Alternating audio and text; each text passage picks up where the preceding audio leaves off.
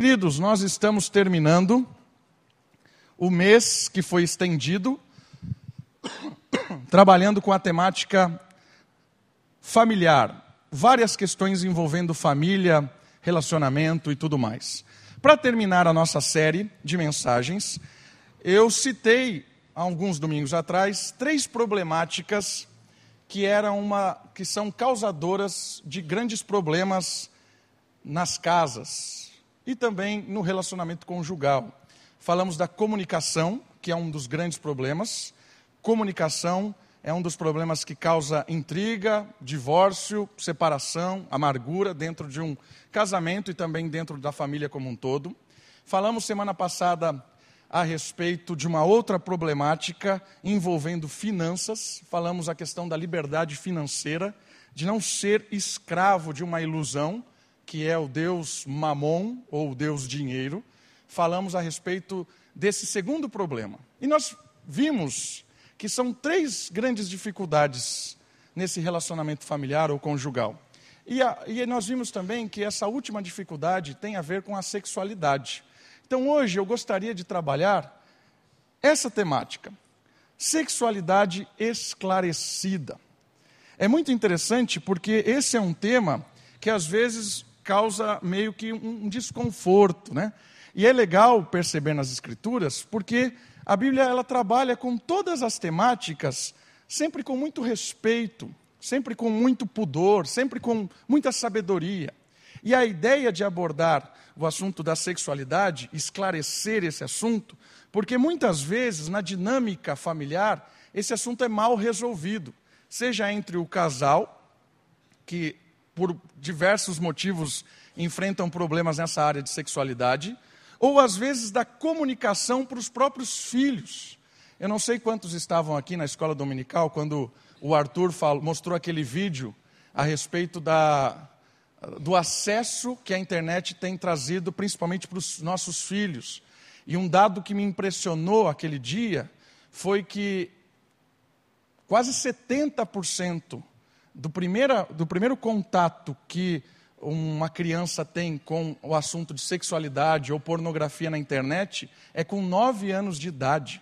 Isso me assustou. 70% das tem um primeiro contato. Então, esse assunto é um assunto muito importante, inclusive na comunicação de pais para filhos, essa dinâmica de um assunto que não pode ser um assunto mal resolvido, um assunto conflitante dentro da nossa casa.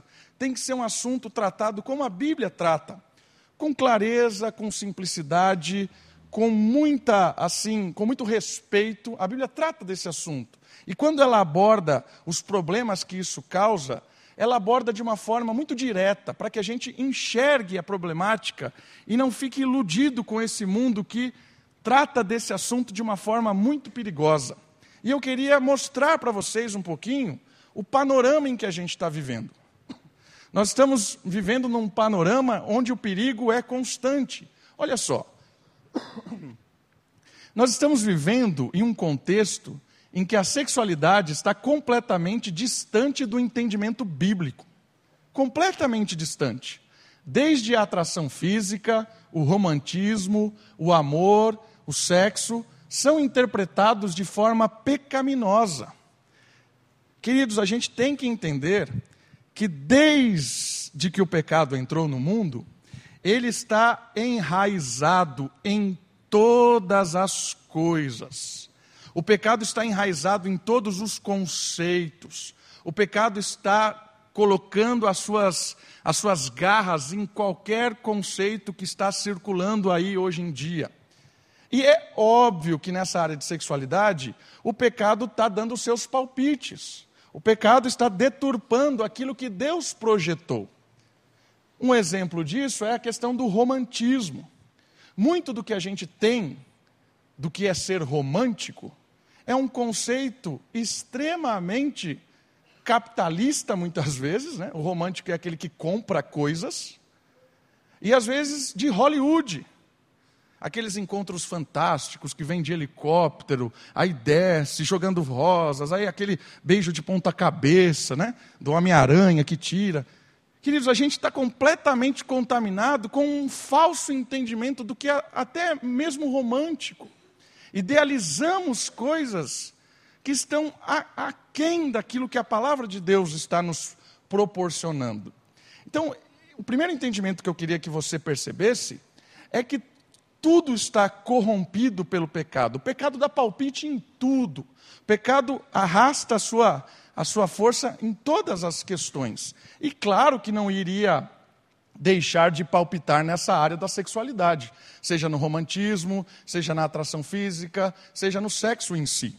Eu queria que você já percebesse isso logo de cara. O pecado chegou nessas áreas. Uma outra questão interessante: se nós não pararmos para ajustar as nossas lentes, colocar na nossa lente o filtro da palavra de Deus, e não procurarmos esclarecer os nossos familiares, nós acabaremos perdendo. Uma vez uma pessoa me disse assim: Você está fazendo uma lavagem cerebral na Sofia. Eu falei: Estou mesmo. Sofia é minha filha de nove anos. Porque se eu não fizer, você irá fazer. Alguém vai fazer. Alguém vai ensinar conceitos para ela. Se não, for, se não for eu, alguém vai ensinar. Ou na escola, ou no convívio que ela tem com os vizinhos, ou na própria igreja. Alguém vai ensinar conceitos. Por isso eu queria desafiar você, meu querido irmão, minha querida irmã, a pensar em termos de ser esclarecido nesta área dentro da sua própria casa lidar com essa temática com a sua esposa, com o seu marido, com os seus filhos, de um jeito aberto, de um, de um jeito respeitoso, em que não se, não se trava, né? Porque se você se travar, alguém vai ensinar conceitos. Se você se travar, se você não conversar com a sua esposa, não conversar com o seu marido, alguém vai ensinar conceitos a respeito de sexualidade para ele, ou para ela, ou para os seus filhos. Por isso é importante a gente pensar e parar para discutir sobre isso. Uma outra questão em que o perigo se envolve, olha só esse autor chamado Jaime Kemp. Ele escreve uma coisa muito impressionante que chama a nossa atenção num livro dele. Olha só. A nossa sociedade está obcecada pelo sexo ou sexualidade. Nem, nem mesmo Freud conseguiria explicar. O sexo fora do casamento, a homossexualidade, a masturbação, o estupro, a prostituição infantil, a pornografia, são práticas cada vez mais comuns em nossa sociedade. O sexo aparece na propaganda de carro, desodorante, roupas e até mesmo de adoçante. A TV e a internet estão repletas de canais e sites exclusivos deste tema, 24 horas por dia nós estamos sendo bombardeados com este assunto.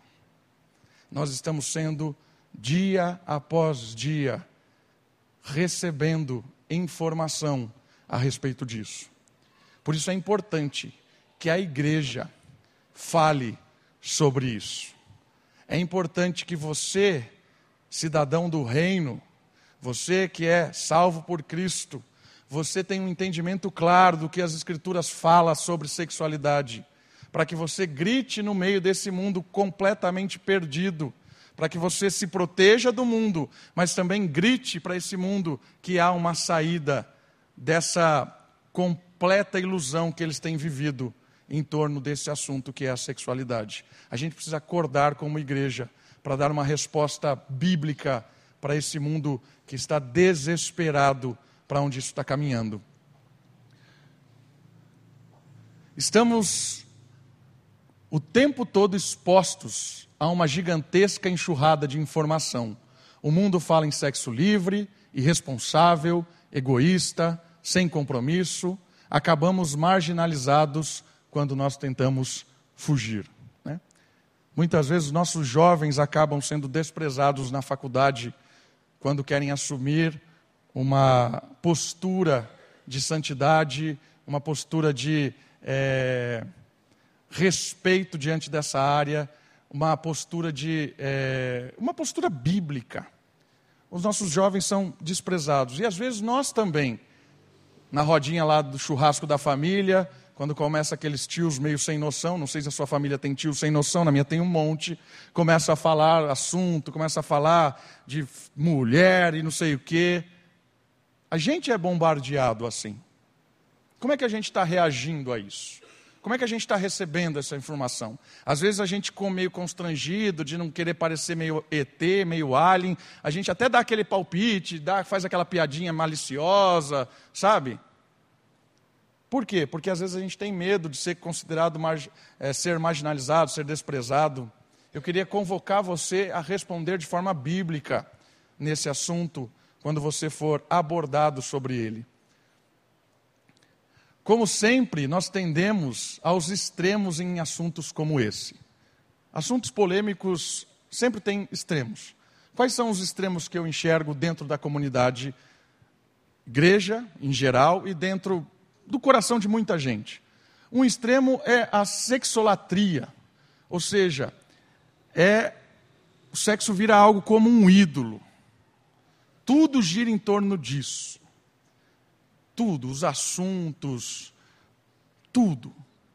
E, e, e todos os assuntos levam a isso. Isso é, tornou-se um ídolo, é, um, é perigoso.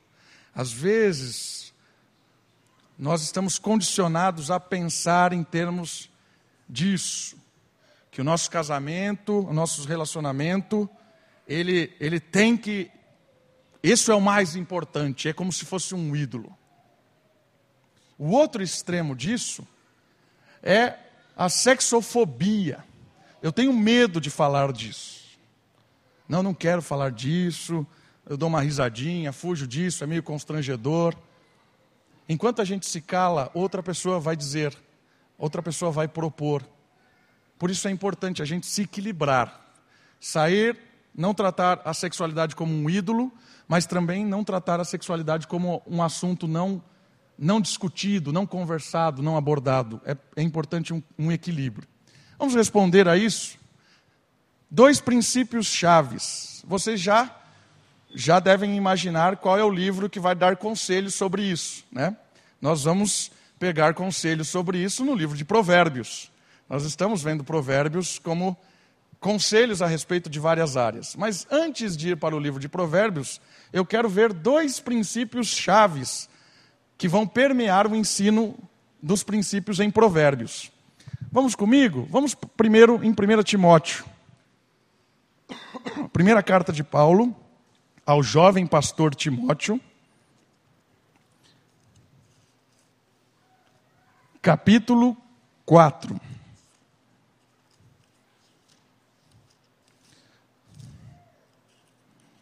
Primeira carta de Paulo a Timóteo capítulo 4. Eu quero ler do verso 1 ao 5. 1 Timóteo, capítulo 4, do 1 ao 5. Olha só o que diz a palavra de Deus. O Espírito afirma expressamente que nos últimos tempos alguns se desviarão da fé e darão ouvidos a espíritos enganadores e a doutrinas de demônios. Sob a influência da hipocrisia de homens mentirosos, que têm a consciência insensível. Eles proíbem o casamento, ordenam a abstinência de alimentos que Deus criou para serem recebidos com ações de graças, pelo que são fiéis e conhecem bem a verdade. Visto que todas as coisas criadas por Deus são boas, nada deve ser rejeitado, se for recebido com ações de graças, pois são santificadas pela palavra de Deus e pela oração. Primeiro princípio que eu quero apresentar para você: tudo que Deus criou é bom. Tudo que Deus criou é bom. Existia um grupo aqui de pessoas que Paulo está orientando Timóteo a combater, que estavam pregando ensinos que Paulo chama de demoníacos. E alguns desses ensinos falavam a respeito de abstinência, não ao casamento, não ao relacionamento, isso tudo é coisa e aí Paulo está falando: não, peraí, peraí, peraí, peraí. Estão falando bobagem. O problema não está no casamento, no relacionamento, no alimento. O problema não está nas coisas que Deus criou. O problema está em como o ser humano tem usado essas coisas. O problema está na direção que se dá para isso. Por isso que Paulo fala assim para Timóteo: todas as coisas que Deus criou são boas. A ideia da sexualidade é algo criada por Deus. Foi Deus quem criou o relacionamento entre um homem e uma mulher. Foi Deus quem criou essa intimidade. Foi Deus quem estabeleceu e disse que isso era bom. Nada do que Deus fez é ruim. E é muito legal olhar para o livro de Gênesis e ver a palavra que é usada quando Deus revela a Moisés e Moisés registra que Adão tem relação com Eva. Sabe qual é a palavra? É Iadá, conheceu. Adão conhece Eva. Por quê? Porque a sexualidade é algo tão íntimo, tão gloriosa, tão divina, porque foi o próprio Deus quem criou, que revela que um conhece o outro plenamente. E o conhecimento de Adão e Eva é íntimo, amoroso, pleno. Então a palavra que Deus usa para falar que os dois tiveram relação íntima é a palavra conheceu. Olha que legal. Por isso que o casamento se cela com isso. Tornarão-se os dois uma só carne. Tem a ver com a intimidade, com o relacionamento íntimo. É ali onde o casal se conhece plenamente, não tem mais máscaras, não tem mais nada que se esconde, é ali a intimidade plena do casal. Conheceu. Deus criou isso e é bom. Por que, que Deus criou? Por que, que Deus fez essa relação de intimidade?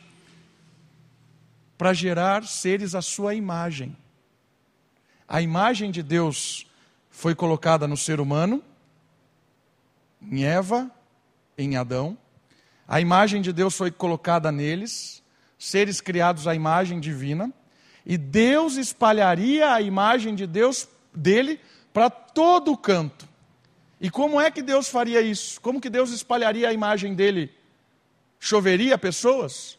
Não, pela intimidade de Adão e Eva. A sexualidade glorifica a Deus e gera outro ser a imagem de Deus. Olha que interessante. E o capítulo 5 de Gênesis fala algo mais fantástico ainda. Que o ser que é gerado também é a semelhança do homem e da mulher que gera. Então carrega a imagem de Deus e carrega a imagem dos pais. Por isso que você olha para Sofia e ela tem a minha cara. Carrega a nossa imagem. Carrega o nosso jeito é algo espiritual isso, irmãos.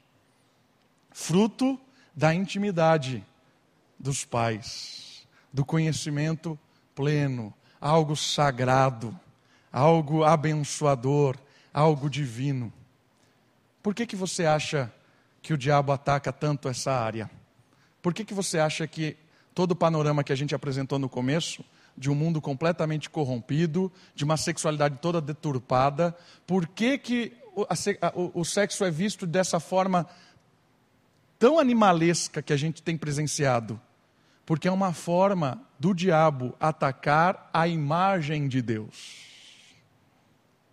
É uma forma diabólica de tentar atingir ao próprio Deus, que deixou a sua marca no ser humano e essa marca é transmitida a partir da intimidade na aliança entre um homem e uma mulher. Por isso a sexualidade é algo muito importante. Por isso a sexualidade na Bíblia é algo tratado com muita seriedade. Por isso que a sexualidade na Bíblia é algo que revela a intimidade do casal com o próprio Deus. Eu tinha um professor no seminário que dizia assim, Davi Merck, casamento é um para o outro e ambos para Deus. Um para o outro e ambos para Deus. Vários alunos dele escreviam isso na aliança, quando casavam, um para o outro e ambos para Deus. Essa é a ideia. Algo bom, algo que deve ser corrigido. Corrigido pelo que? O texto bíblico diz para nós: corrigido pela palavra e pela oração. A palavra de Deus e a intimidade com Deus. É a intimidade que eu tenho com o Senhor e a palavra revelada que me ajuda a limpar essa área que o pecado deturpou. Qualquer área, seja o romantismo, seja a sexualidade, seja a atração física, seja qualquer área, não só nessa que nós estamos falando, mas todas as áreas contaminadas pelo pecado são restauradas pela palavra de Deus e pela oração, pela intimidade de quem está nessa esfera envolvido. Segundo princípio, Gênesis 1, 27, 28 e 5, 3. Eu já expliquei, nem vou no texto. É a imagem. Ser humano é criado à imagem de Deus. A sexualidade tem a ver com a imagem de Deus. Os dois textos que eu citei, 1, 28 e 27, 28 e o 5, 3, que a imagem do ser humano é passado para o outro ser humano. Esses princípios vão permear o nosso ensino em Provérbios. E agora nós vamos caminhar nos conselhos de Provérbios. Provérbios é um livro de pai para filho. É um livro em que Salomão, o rei mais sábio da história, decidiu registrar um mapa, um guia, um GPS, para orientar o seu filho a caminhar nesta jornada. E ele registrou esse guia dando orientações para o filho: olha, filho, isso é importante, isso aqui deve fazer, isso não deve fazer, caminhe por aqui, não, evite esse caminho. Salomão, o homem mais sábio do mundo, deixou um livro orientador ao seu filho. E esse livro orientador é inspirado por Deus. É o próprio Espírito quem revelou a Salomão isso. E chegou a nós. E hoje nós vamos ler esse livro como uma orientação do Pai para nós que somos filhos, ouvindo as orientações de Salomão no capítulo 5. Vamos lá? Eu quero ler por partes. Eu quero ler primeiro, capítulo 5 de Provérbios, de 1 a 6. Provérbios, capítulo 5, de 1 a 6. Conselhos de pai para filho a respeito de uma sexualidade esclarecida. Conselhos de pai para filho a respeito de uma restauração pela palavra e pela oração do que é a sexualidade bíblica. Provérbios capítulo 5, de 1 a 6, diz assim: Meu filho, atenta para a minha sabedoria Inclina os ouvidos às minhas palavras de discernimento, para que conserves o bom senso e os teus lábios guardem o conhecimento. Porque os lábios da mulher imoral, da mulher adúltera, da mulher estrangeira, destilam mel, e a sua boca é mais suave que azeite. Mas no final é amarga como o absinto afiada como a espada de dois gumes. Seus pés descem à morte, seus passos levam para o caminho da sepultura. Ela não presta atenção à vereda da vida, seus caminhos são incertos e ela desconhece isso. Primeiro conselho de Salomão a respeito de uma sexualidade bíblica: cuidado com o lábio sedutor. Essa imagem que está no fundo é de um filme sobre sereia. Eu odeio sereia. Mas sereia tem uma expressão que fala sobre o canto da sereia. Já ouviu essa expressão? O que é o canto da sereia? O canto da sereia é aquela voz doce, suave, delicada, que aqueles que estão no mar são seduzidos, encantados, e de repente estão tão envolvidos com esse canto que são devorados pelas sereias. É legal ver isso no filme do, do Capitão Sparrow lá. Né? Piratas do Caribe. As sereias encantadoras que viram monstros. Interessante. É aqui, olha, a imagem é essa. Olha a sereia cantando, trazendo com o seu, seu canto esse indivíduo, e aqui embaixo tem um monte de cabecinha de crânio que foram levados à morte pelo canto da sereia. Esse provérbio fala, começo fala sobre o perigo do lábio sedutor. O que isso quer nos ensinar? O mundo, com as suas propostas sedutoras, constantemente nos fazem pensar que o que eles estão experimentando é muito melhor do que encontramos em Deus. Saiba disso. O mundo sempre vai querer convencer para você que o que eles estão vivendo é infinitamente melhor do que o que você está vivendo em Deus. O mundo sempre vai gritar mais alto que eles estão tendo muito mais prazer, muito mais alegria, muito mais felicidade do que você está experimentando. Esse é o canto da sereia. A proposta de amor, de paixão, de felicidade, de romantismo, estão todas, as propostas estão todas deturpadas. Cristo, queridos, o texto bíblico fala que as propostas deste mundo são como lábios sedutores. Aqui, esses lábios sedutores, eles são personificados, ganham vida em uma mulher. A mulher que o texto chama de a mulher adúltera, imoral ou estrangeira. E essa mulher, ela fala como mel. Ela fala suave, ela fala como um azeite versículo 3. Quem é essa mulher personificada? São as propostas que todos nós recebemos todos os dias. Como você recebe uma proposta dessa? Os jovens, vamos começar falando dos jovens. Os jovens recebem uma orientação de um relacionamento hoje completamente baseado em seriados, filmes, baseado no que a universidade tem dito a respeito do amor livre, do amor sem constrangimento, que toda forma de amor é válida, acho que você ouviu essa semana. Toda forma de amor é válida. E isso tem contaminado o coração dos nossos jovens. Por quê? Porque você olha para as Escrituras e as Escrituras estão dizendo para você assim: guarda, jovem, homem, jovem, moça, mulher, guarda, se guarda, se protege, momento certo.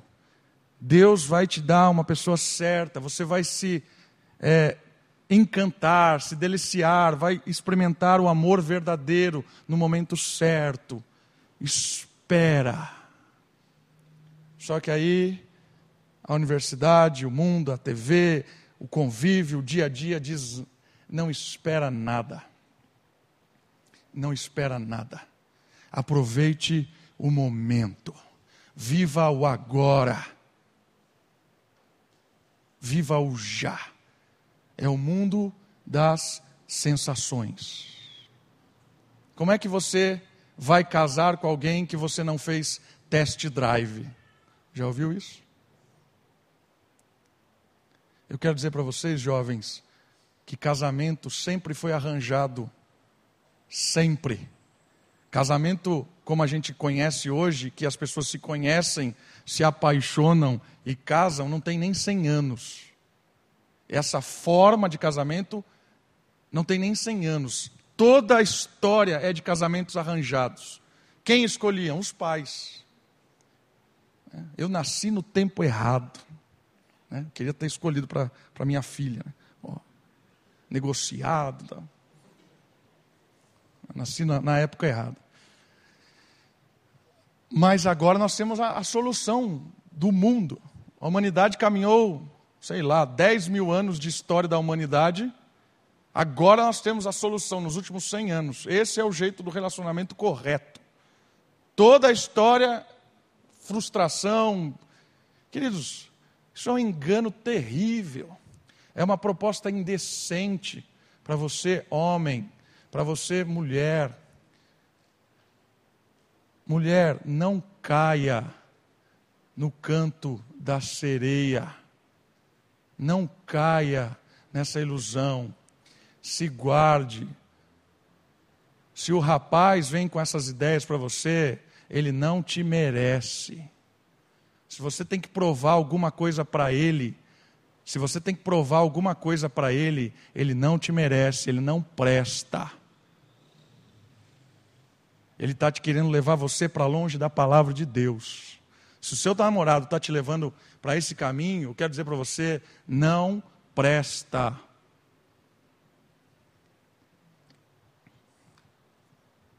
Por quê?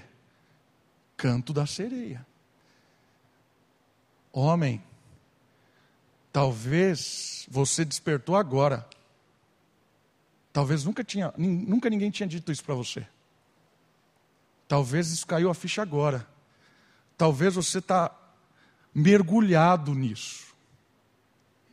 Eu quero dizer para você, rapaz, que a graça de Deus pode te libertar. Cristo morreu para que nós pudéssemos nos livrar das amarras do pecado, da morte, nós pudéssemos nos livrar dos encantos da sereia diabólica. Você, homem que caiu a ficha, Deus não se cansa dos nossos recomeços. Graças a Deus por isso. É a oportunidade de chegar para sua namorada e dizer assim: ó, começamos tudo errado. Vamos começar de novo? Vamos. Amém por isso. É a oportunidade, homem, de reconfigurar a sua lente de reconfigurar os seus óculos, de tratar a mulher com respeito, com dignidade e cuidado com a sua mente, porque ela está completamente corrompida com o que o mundo está dizendo a respeito de um bom relacionamento, de um, de um cuidado, do que é o aproveitar a vida. Caia fora, homem, caia fora dessas propostas diabólicas. Homens, se a mulher vem com essa história, porque hoje o mundo é moderno, né? ela não presta. Agora inverteu, né? E aí vale a mesma coisa para a mulher. Caiu a ficha para você hoje? Graças a Deus. Deus não se cansa dos nossos recomeços. Jesus morreu ressuscitou e enviou o Espírito para nos libertar. É o Espírito que nos liberta, é o Espírito que transforma a nossa mente, é o Espírito que nos impulsiona a viver uma vida nova. É a graça, é a graça de Deus. Casais, mulheres, cuidado para que a sua o seu conceito de romântico não seja um conceito completamente longe do que a palavra de Deus espera, do que o seu marido seja romântico. Às vezes, um conceito de romantismo hoje é quase efeminado, né? Espera do homem um cara meio efeminado. Esquisito demais. Cuidado, mulheres, porque a definição talvez de romântico está completamente equivocada. Cuidado, mulheres, com o canto da sereia, porque as mulheres muitas vezes são seduzidas pelo que elas ouvem. E às vezes o marido é um pouco áspero, um pouco grosseiro, às vezes responde de forma ruim, acordou ruim, teve uma briga à noite, foi trabalhar, e lá no trabalho vem o canto da sereia de alguém que vem, que te trata melhor, alguém que vem e fala, ó, oh, tá aqui, chocolatinho, não sei o quê. Não caia nessa. Canto da sereia. Mulheres, cuidado com o que vocês ouvem. Ouvem. Homens, cuidado com o que vocês vem. Porque às vezes a atração da mulher é pelo que ela ouve, mas o homem chega lá E aquela mulher vem com aquelas histórias, mas com aquele, né, com aquela, com aquela, aquele estilo que você olha e fica encantado. Quero dar um, uma sugestão. Não deixe nada escondido. Se você chegou no seu trabalho, cara veio com um presentinho para você, chega em casa e conta para o seu marido. Não para que seu marido, sem noção, vá lá e bata no cara. Porque se fizer isso, a gente vai dar um jeito de bater em você também, porque você é louco. Se a sua mulher contar para você que isso está acontecendo, ela está pedindo ajuda. Ela não quer que você vá lá e bata no cara. Ela está pedindo ajuda para você. Para que você a proteja. Para que você cuide dela. Para que você dê mais atenção. Jogue luz porque tudo que é em secreto, tudo que é escondido, é interessante.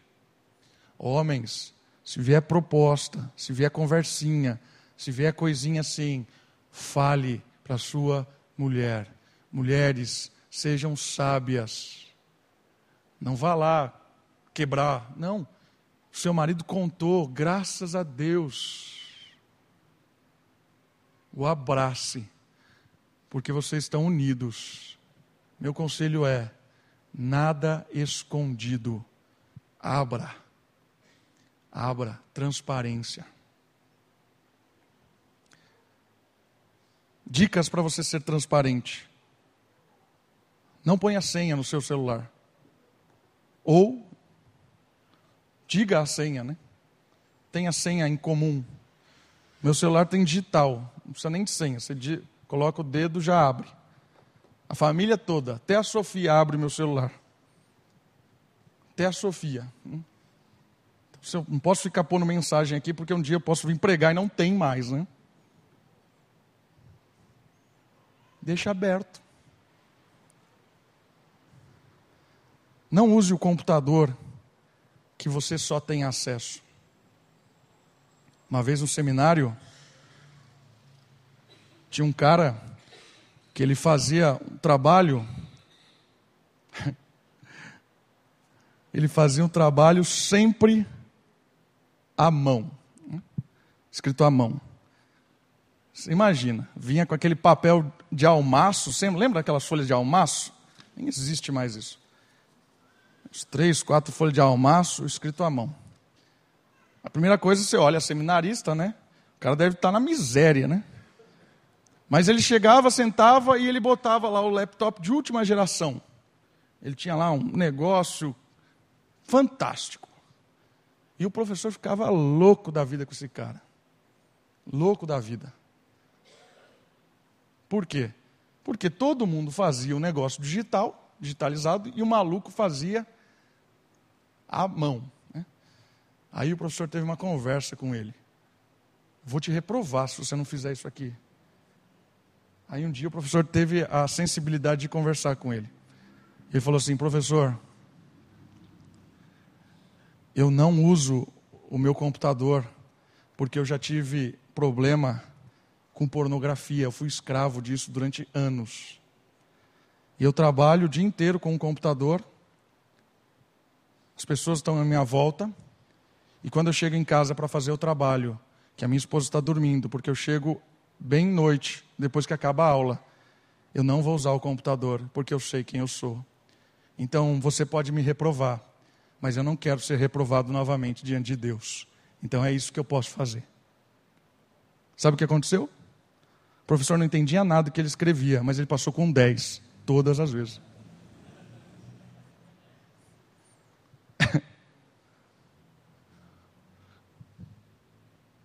Libertador.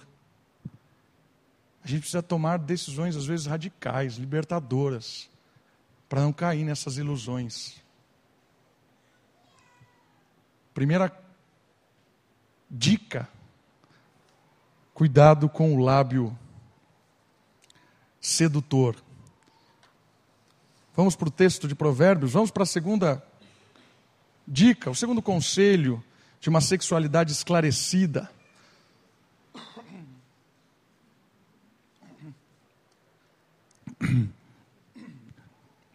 de 7 a 14. Agora, filho, presta atenção e não te desvies das palavras da minha boca. Fica longe dela e não te aproximes da porta da sua casa, para que não entregues tua força aos outros, nem os teus anos a gente cruel, para que estranhos não se fartem dos teus bens, nem teu esforço seja entregue ao estrangeiro. E no fim da vida, quando a tua carne e o teu corpo se consumirem, venhas a gemer e, diz, e dizer: Como detestei a disciplina, como meu coração desprezou a repreensão. Não dei atenção aos que me ensinavam, nem inclinei o ouvido aos que me instruíam.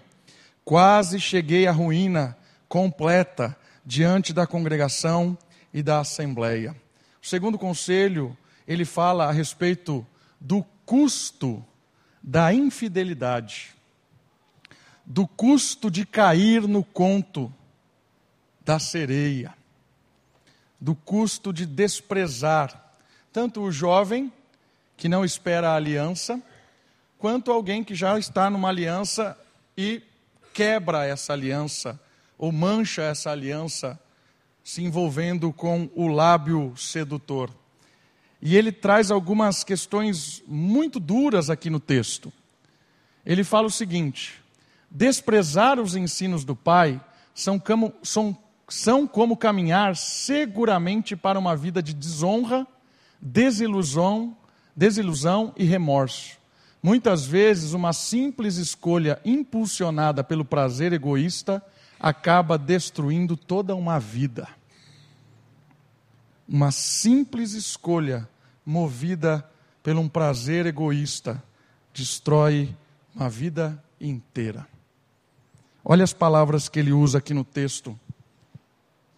Ele fala assim: fica longe. Por quê? Versículo 9: para que não entregues a tua força. Isso tira toda a força de alguém. Sexualidade fora do plano de Deus seca a pessoa, seca a sua força, ele acaba.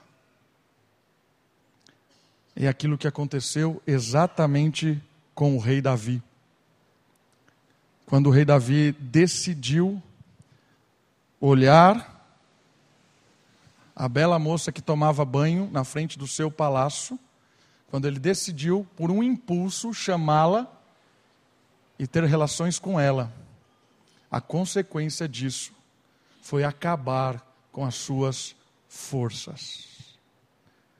Ivanildo leu o Salmo 32, que provavelmente é um salmo de Davi lamentando que os seus ossos se entrelaçavam, secavam.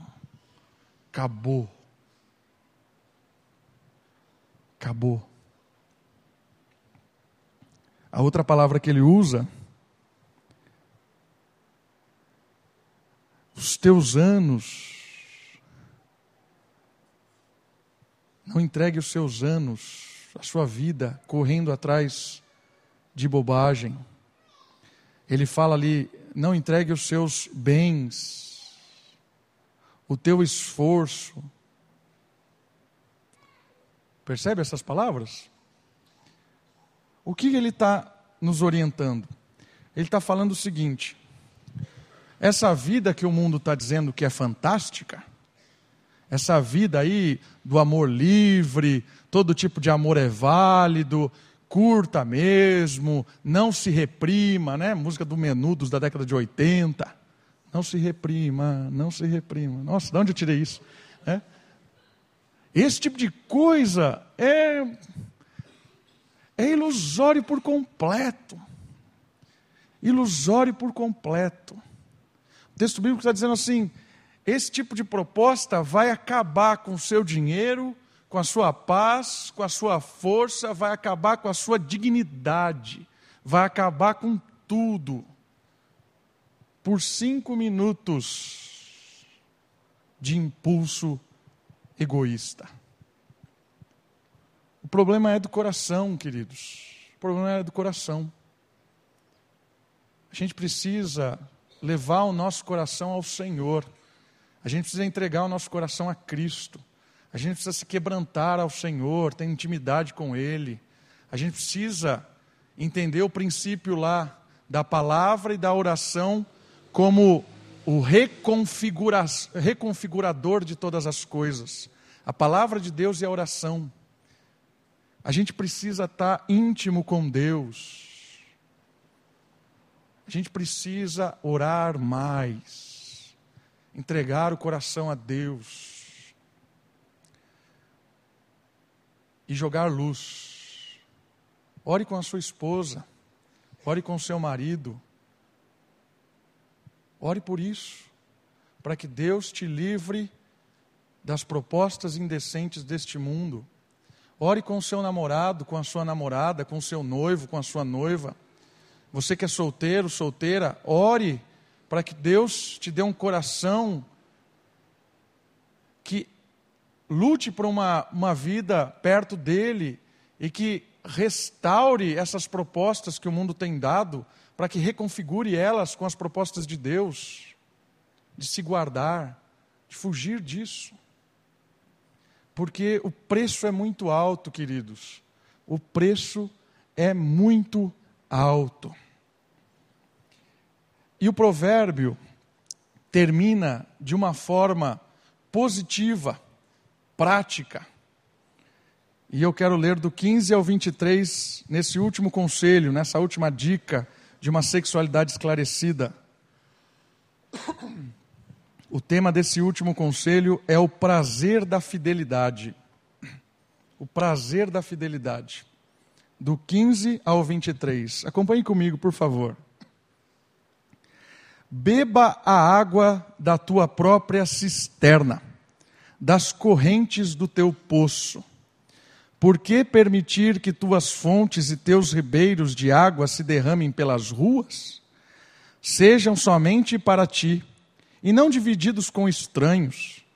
Que o teu manancial seja bendito. Alegra-te com a esposa que tens desde a mocidade. Como corça amorosa e gazela graciosa, que os seios de tua esposa sempre te saciem e que te sinta sempre embriagado pelo seu amor. Estamos lendo isso na igreja e da Bíblia. Porque, meu filho, andarias atraído pela mulher imoral e abraçarias o seio da adúltera. Pois os caminhos do homem estão diante dos olhos do Senhor, ele observa todas as suas veredas. O ímpio, porém, será preso por suas próprias maldades e detido pelas cordas do seu pecado. Ele morre pela falta de disciplina e anda sem rumo pelo excesso de loucura. Olha só que fantástico essas, essas dicas aqui do prazer da fidelidade. O amor em Deus faz com que um casal vivencie cada dia mais os prazeres de um casamento abençoado por Deus. Os carinhos são cada vez mais incorporados com a alegria do Senhor e a satisfação da unidade. O texto começa com o versículo 15 dizendo assim: Beba a água da tua própria cisterna. O que isso quer dizer? Se você procurar na internet, você vai achar em São Paulo uma reportagem de um grupo que bebia urina por causa desse texto. Beba a água da própria cisterna. Olha que boa interpretação de texto. Bebia xixi. texto fora do, do, contexto, sempre, você aplica qualquer coisa. Né? Beba a água da tua própria cisterna. O que isso quer dizer nesse contexto que nós estamos trabalhando? Das correntes do teu, do teu poço. Queridos, lembra do ambiente de Israel terra árida, clima seco. Água, nesse contexto, é sinônimo de vida, sinônimo de alegria, de vitalidade, sinônimo de conquista. A água tem um símbolo muito forte nesses escritos. E nesse momento, Salomão está dizendo para o seu filho: beba a água da tua própria cisterna, ou seja, tenha vitalidade, vigor, ânimo com a sua esposa, com a sua mulher. É ali que você encontra o verdadeiro amor, o verdadeiro significado, a verdadeira paixão, o verdadeiro encontro, o verdadeiro sentimento.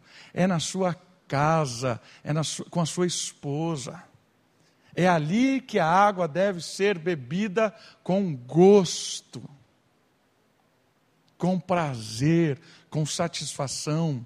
E olha só, ele, ele emenda depois dizendo assim: por que permitir que as tuas fontes e teus ribeiros de água se derramem pelas ruas? Para que desperdiçar o seu vigor fora de casa? Para que derramar dos seus prazeres, das suas alegrias, com quem não te ama, com quem quer de alguma forma te explorar? É a história bíblica de Tamar. Lembra da história bíblica de Tamar e de Judá? Quem usou estrategicamente da sexualidade para adquirir vantagem. E o outro, com seu impulso, foi lá e caiu no negócio. Está lá em Gênesis essa história. Mas o texto bíblico está dizendo o oposto. Para que derramar do seu vigor fora?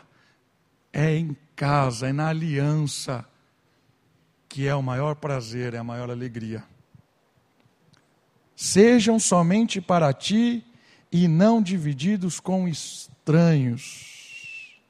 Que teu manancial seja bendito, alegra-te com a esposa que tem desde a mocidade. Olha essas palavras que legal.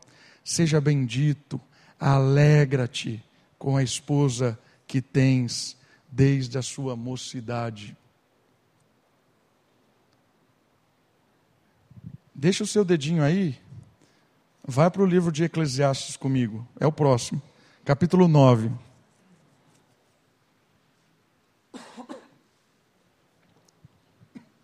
Olha o que o próprio Salomão disse, 9,9.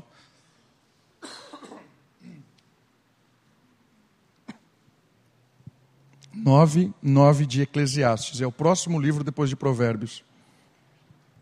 Desfruta a vida com a mulher que amas, todos os dias desta vida de ilusão. Olha só. A vida é uma, uma ilusão, tudo é uma ilusão.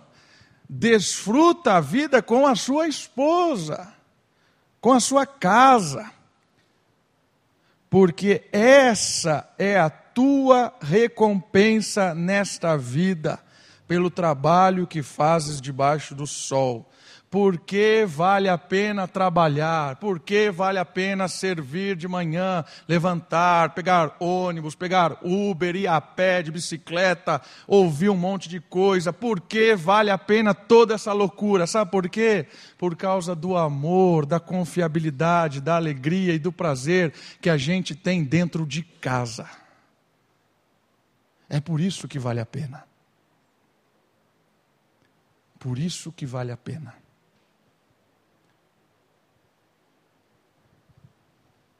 Olha o próximo versículo de Provérbios, do 5, 19. Como a corça amorosa e a gazela graciosa, que os seios de tua esposa sempre te saciem e que te sinta sempre embriagado pelo seu amor.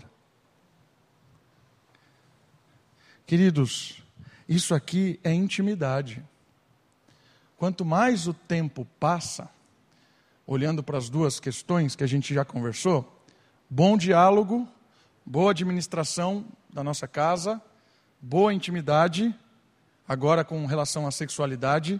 Quanto mais o tempo passa, mais você se conhece, mais você tem intimidade, mais você pode conversar, abrir o seu coração, ter um relacionamento assim maravilhoso de intimidade, de prazer, de alegria, de paz, de satisfação. é a intimidade. Quanto mais tempo passa, melhor fica. Aí você pode falar assim: não, pastor, não, não é verdade isso. Está passando tempo, só fica uma desgraça lá em casa, só quebra-pau, não dá mais, é greve disso, daquilo, não está rolando. Meu irmão, precisa ajustar as coisas, minha irmã, precisa ajustar as coisas. Tem conversa, tem que dialogar, tem que resolver coisas, precisa conversar. Às vezes é o dinheiro que está atrapalhando, precisa ajustar as coisas vão se encaixando. Uma vida conjugal, ela se encaixa.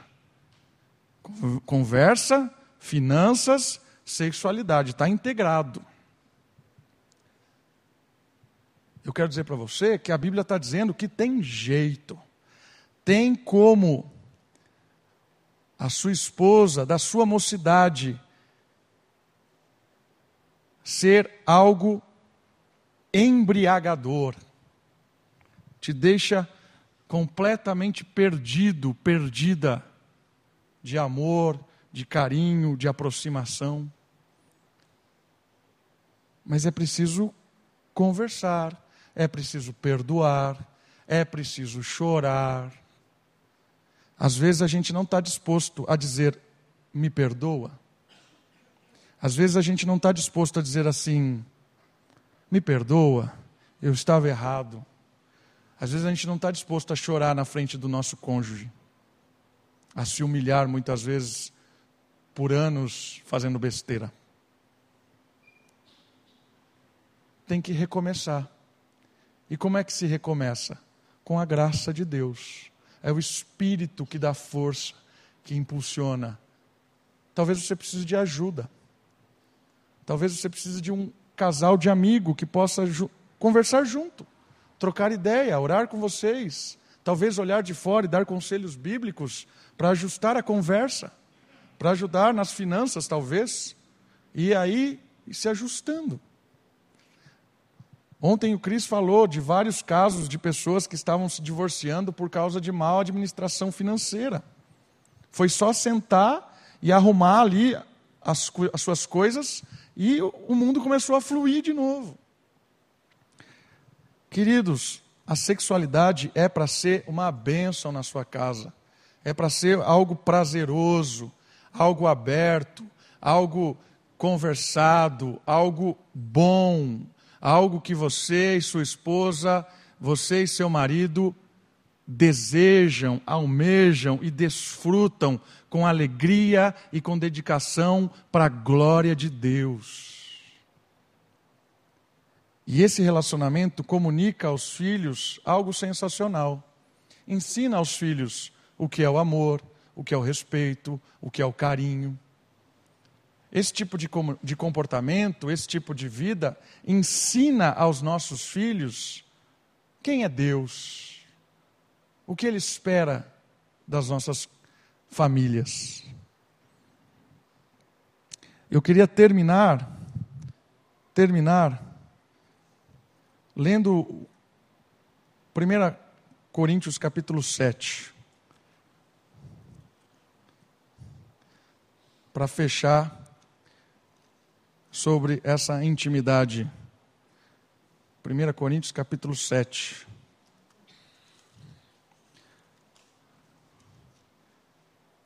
um bom diálogo, uma boa administração financeira, um bom relacionamento íntimo está entrelaçado. 1 Coríntios capítulo 7. Eu quero terminar sobre o relacionamento aqui. Olha só. Agora, quanto às coisas sobre as que escrevestes, ou seja, que é bom que o homem não tenha relações com a mulher por causa da imoralidade. Cada homem tem a sua mulher e cada mulher o seu marido. O marido cumpra a sua responsabilidade conjugal para com a sua mulher, e do mesmo modo a mulher para com o marido. A mulher não tem autoridade sobre o próprio corpo, mas sim o marido. Também, da mesma forma, o marido não tem autoridade sobre o próprio corpo, mas sim a mulher. Não vos negueis um ao outro a não ser de comum acordo por algum tempo, a fim de vos consagrares à oração. Depois, uni-vos de novo, para que Satanás não vos tente por causa da, vo da vossa falta de controle. Eu queria encerrar com esse texto dizendo que a intimidade entre um casal é algo que é um do outro, um para o outro e ambos para Deus. Esse texto aqui revela a importância que eu tenho que pensar no outro. Porque às vezes é, esse tipo de relacionamento ele é algo egoísta, apenas egoísta. Eu penso no meu prazer, na minha alegria, eu quero me satisfazer, mas o apóstolo Paulo está dizendo o contrário. Um bom relacionamento íntimo, prazer na fidelidade, está no outro. Quando você pensa em agradar o outro, em conversar para que o outro se alegre, o outro seja abençoado, o outro tenha alegria, você se completa. E o texto bíblico de Paulo está falando isso. Vocês são um do outro agora. Pense mais no outro do que você mesmo. Invista mais no outro do que em você mesmo. Que a sua relação de intimidade seja uma relação para fazer o outro feliz. Que a sua briga nessa área seja uma briga de como vou te fazer mais feliz. Essa é a briga. Não, eu quero te fazer mais feliz. Não, eu vou te fazer mais feliz. Essa é uma boa briga. Não se privem da alegria de uma boa intimidade dentro da fidelidade da aliança para a glória de Deus. Vamos orar? Abaixe sua cabeça, feche os seus olhos, ore ao Senhor, peça a Ele que nos livre do canto da sereia e que nos ajude a nos alegrar com o prazer da fidelidade, com a alegria da nossa casa.